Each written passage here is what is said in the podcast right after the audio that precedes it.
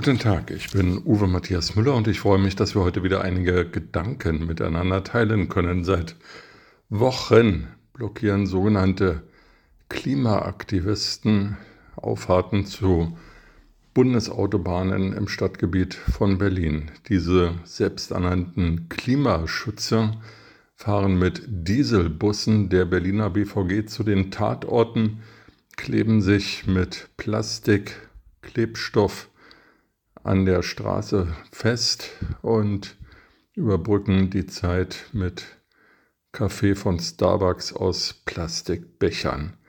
Aber sie sind ja super drauf, sie sind moralisch gefestigt und es schert sie auch nicht, dass nicht nur Berufspendler gestört werden in ihrem Verkehr, sondern was das Allerschlimmste ist, auch Notarztwagen, Krankenwagen, die Verletzte und kranke, lebensbedrohte Menschen in Krankenhäuser transportieren wollen. Was am Anfang vielleicht noch als Zufall hätte durchgehen können, passiert nun jedes Mal bei diesen terroristischen Aktionen und es schert die selbsternannten Klimaschützer nicht. Im Gegenteil, sie sagen, dass die Welt stirbt, ist viel schlimmer, als wenn im Krankenwagen ein Mensch verstirbt.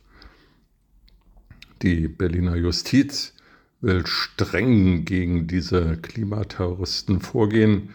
73 Fälle sind bereits bei Gerichten anhängig, aber sie werden nicht bearbeitet. Kein einziger von diesen Klimaterroristen ist bisher zu irgendetwas verurteilt worden.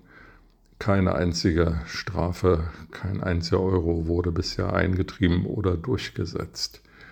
Das ist Berlin, das ist die Justiz, das ist die gesellschaftliche Verantwortung zu der die Politik eigentlich verpflichtet wäre oder die Verwaltung verpflichtet wäre, um den Gemeinsinn, den gemeinschaftlichen Konsens aufrechtzuerhalten. Die Klimatouristen sind aber nicht nur ja, verfehlt in ihren Ansichten und Durchsetzungsmöglichkeiten, sind auch dumm. Denn auf einer fernen kleinen Nordseeinsel Sylt genannt findet gerade ein Promi-Ereignis statt, im kleinen, erlauchten Kreis, wobei so klein ist der Kreis gar nicht. Und dort ist jede Menge Publizität. Ähm, keine Zeitung versäumt es heute, Bilder von der Hochzeit des Bundesfinanzministers Christian Lindner zu veröffentlichen.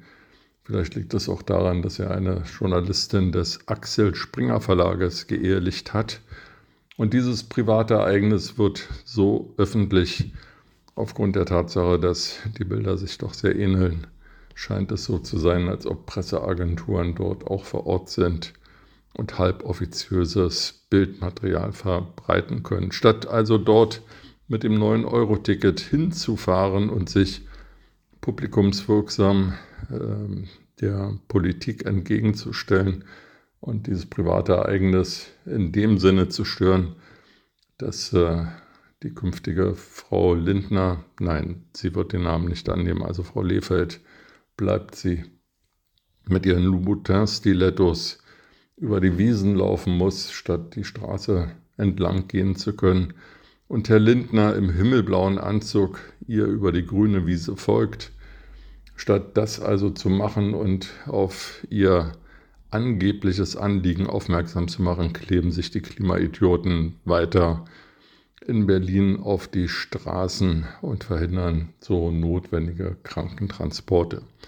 Die Verwaltung, die Justiz, der Innensenat schauen zu, weil es ist ja ein Senat, äh, wo einige Parteien die Koalition bilden, die mindestens mal das Vorhaben, dass die Klimaidioten verfolgen, für richtig hält. Ob die Durchführung angezeigt ist, sei mal eine andere Frage.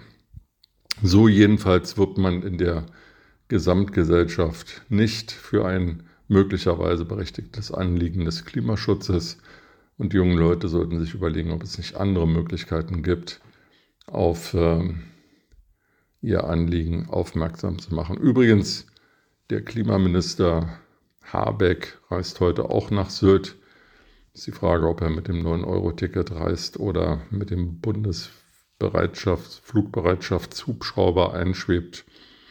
Das eine wäre ökologisch sinnvoll, das andere wäre ökologisch sinnlos.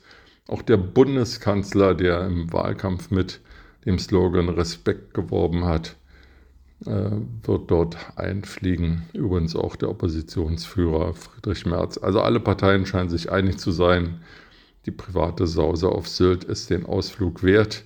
Ökologie hin, Ökologie her. Und die Klimaterroristen in Berlin, sie bleiben, wo sie sind, festgeklebt auf den Straßen.